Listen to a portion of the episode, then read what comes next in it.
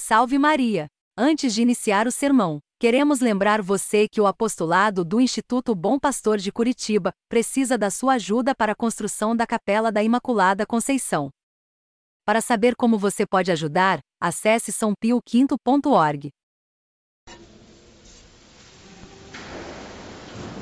Caros fiéis, algumas vezes, ao, ao conversarmos com um sacerdote ou mesmo ouvirmos os seus conselhos na confissão, nós podemos nos deparar com uma insistência sobre a prática da oração mental, ou também chamada da meditação.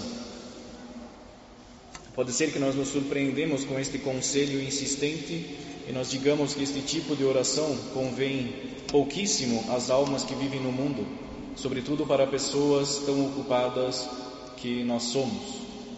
Também que são exercícios principalmente ou exclusivamente aos que vivem nos claustros, aos religiosos, a um pequeno número de pessoas devotas que passam seus dias retirados. As almas podem se convencer de que uma curta meditação cada dia não é uma prática própria do seu estado de vida. Para dissuadir as almas deste erro, alguns pensamentos paralelos podem nos ajudar.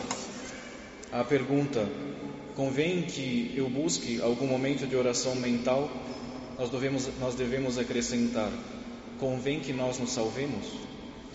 Convém de conservar a alma limpa de todo o pecado que é capaz de perdê-la eternamente e condená-la?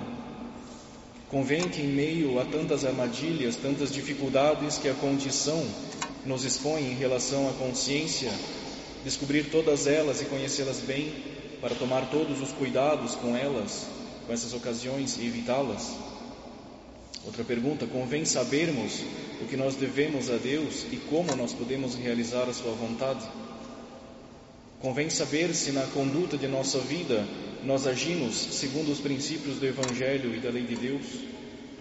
Convém aprender a religião que nós professamos, penetrar em suas verdades, em suas grandes verdades, nunca esquecer as grandes esperanças que a religião nos dá e também as fortes advertências que ela nos faz. Proteger-se assim contra inúmeras oportunidades de pecado e tentações, tanto mais perigosas porque são mais sutis e porque talvez nós não percebemos. Tudo isso, caros fiéis, nos convém vivendo neste mundo. Sem dúvida que, sendo católicos como nós pretendemos ser, nós não tardaremos a reconhecer que não há nada de mais importante para nós, nem mais conveniente, de que todos esses pontos que eu acabei de citar em forma de perguntas. Ora, tudo isso que vos foi sinalado depende da meditação católica.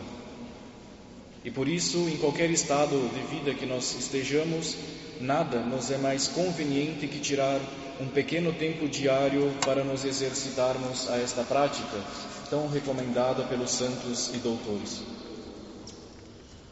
Sem uma séria meditação sobre a salvação, como nós poderemos trabalhar solidamente e de modo eficaz neste negócio onde as ilusões são tão frequentes e os desvios e as quedas são tão comuns? Como nós poderemos nos manter na inocência cristã se não temos o horror ao pecado no nosso coração? E como nós colocaremos este medo do pecado em nossa alma se nós não nos dedicamos muitas vezes a considerar os poderosos motivos que inspiram em nós esse temor, esse, este horror, como a consideração do inferno, por exemplo?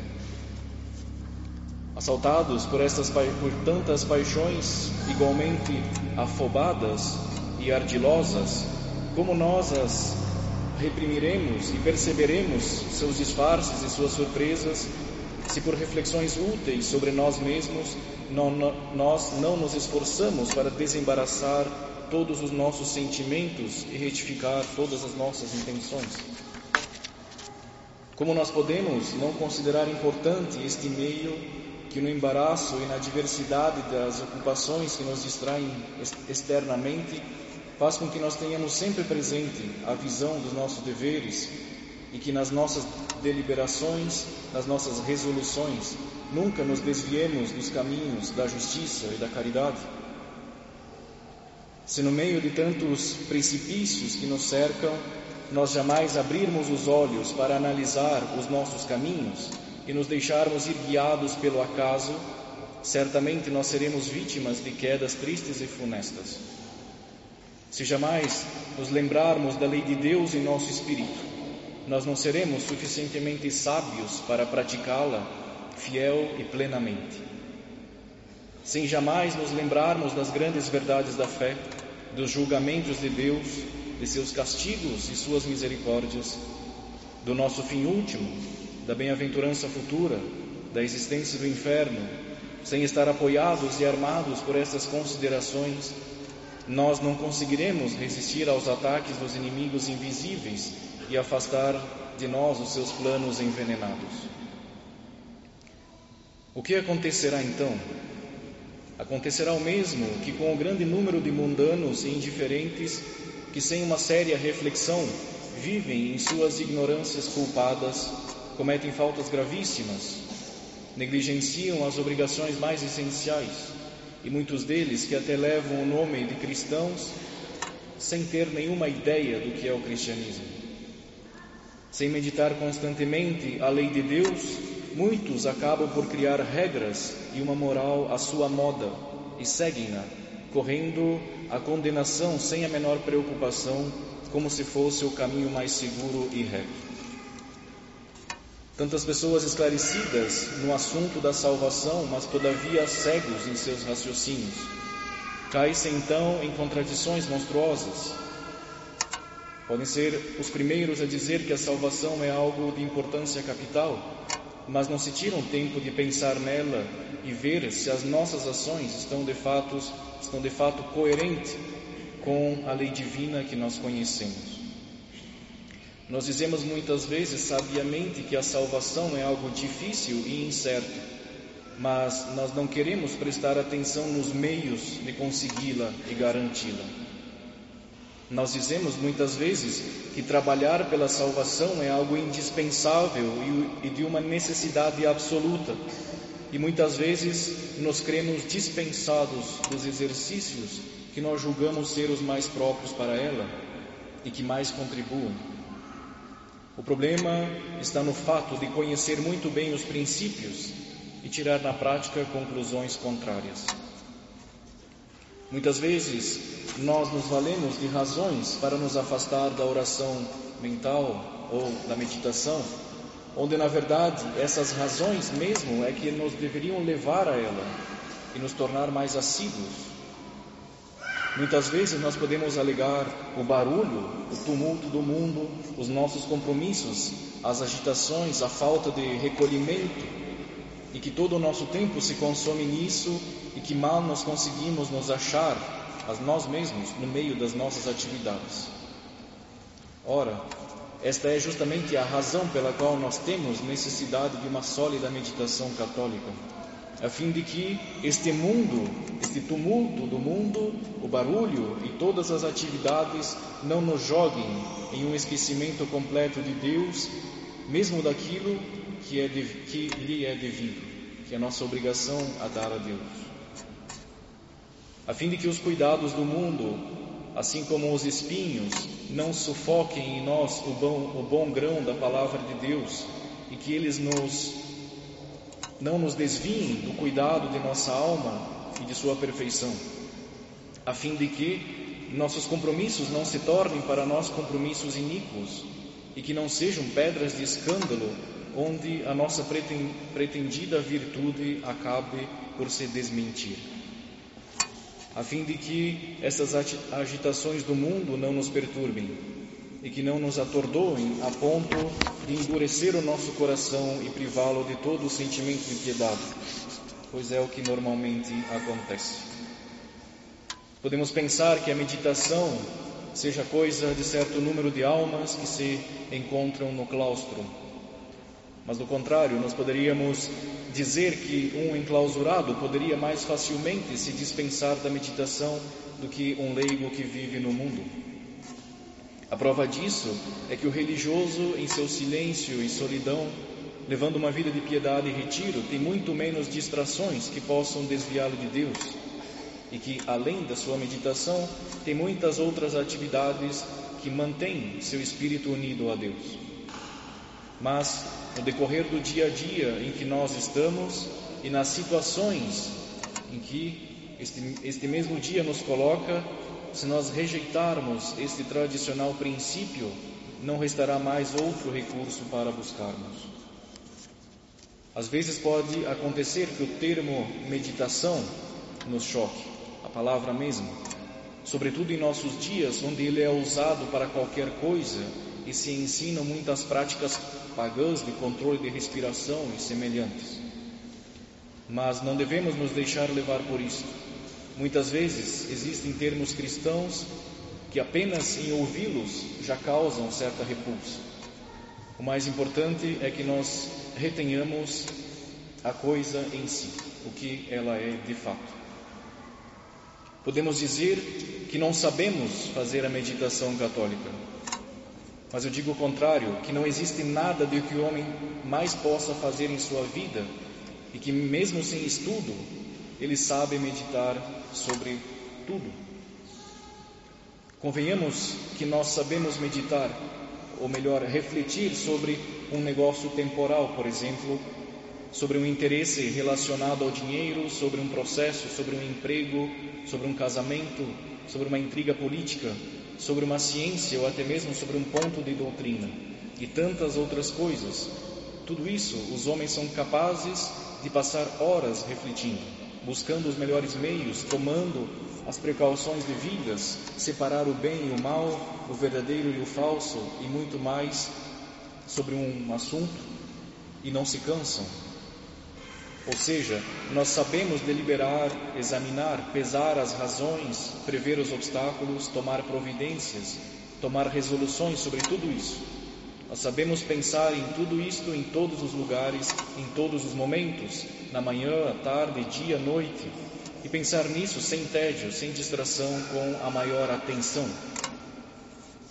Caros fiéis, se nós podemos dedicar tanto tempo para as coisas bem menos importantes, como é possível que somente para as coisas de Deus e da nossa salvação nós não possamos aplicar o nosso espírito e se ater com, no... com o nosso pensamento?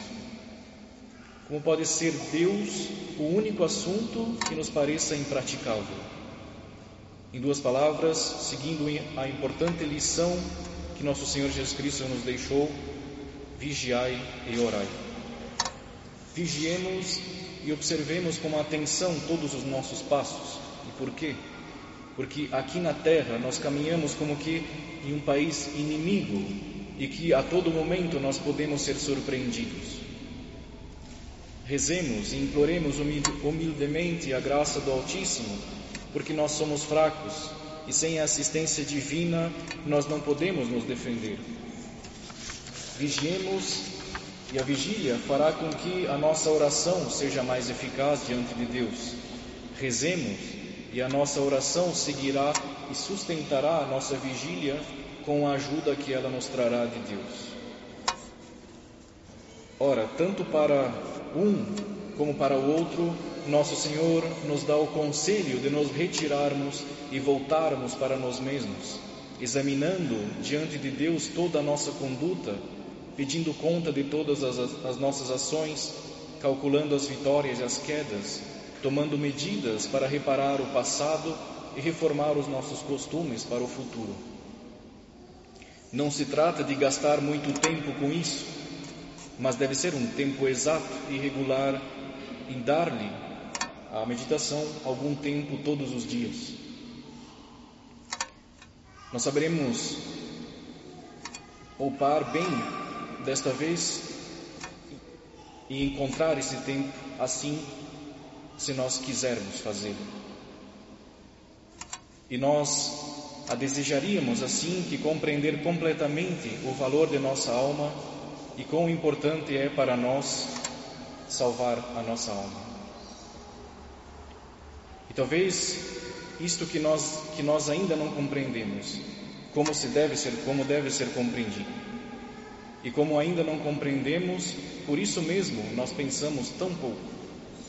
Nós pensamos a tantas outras coisas, busquemos então pensar mais em nós mesmos.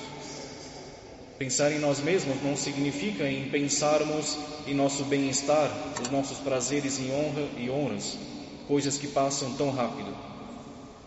Também não são os nossos trabalhos, os nossos estudos. Isso tudo se refere aos interesses temporais e que ocupam sem cessar a nossa cabeça. Tudo isto não são nós mesmos, pois tudo isso pode ser separado de nós e, independente de tudo isto, nós podemos continuar existindo e ser ou eternamente felizes ou eternamente infelizes. Mas nós mesmos é a nossa alma imortal que faz a parte mais nobre do nosso ser e que Deus nos confiou. Esta alma, cuja perda seria para nós um mal soberano, mesmo se nós tivéssemos tudo aqui nesta terra. E do contrário, a salvação deve ser a nossa soberana felicidade, mesmo quando não nos sobrar nada aqui na terra, ou que tudo nos seja tirado. É isto, caros fiéis, o que nós somos, e é isto que pede todas as nossas reflexões. Reflexões que se fazem pela meditação. E por isso nós podemos saber por qual razão esta prática tão salutar sempre foi recomendada a todos os cristãos. Segundo o ensinamento de São Paulo, o nosso corpo é templo do Espírito Santo, ou seja, é a casa de nosso Senhor. E por isso, façamos desta casa uma casa de oração e não uma caverna de ladrões. Em nome do Pai, do Filho e do Espírito Santo. Amém.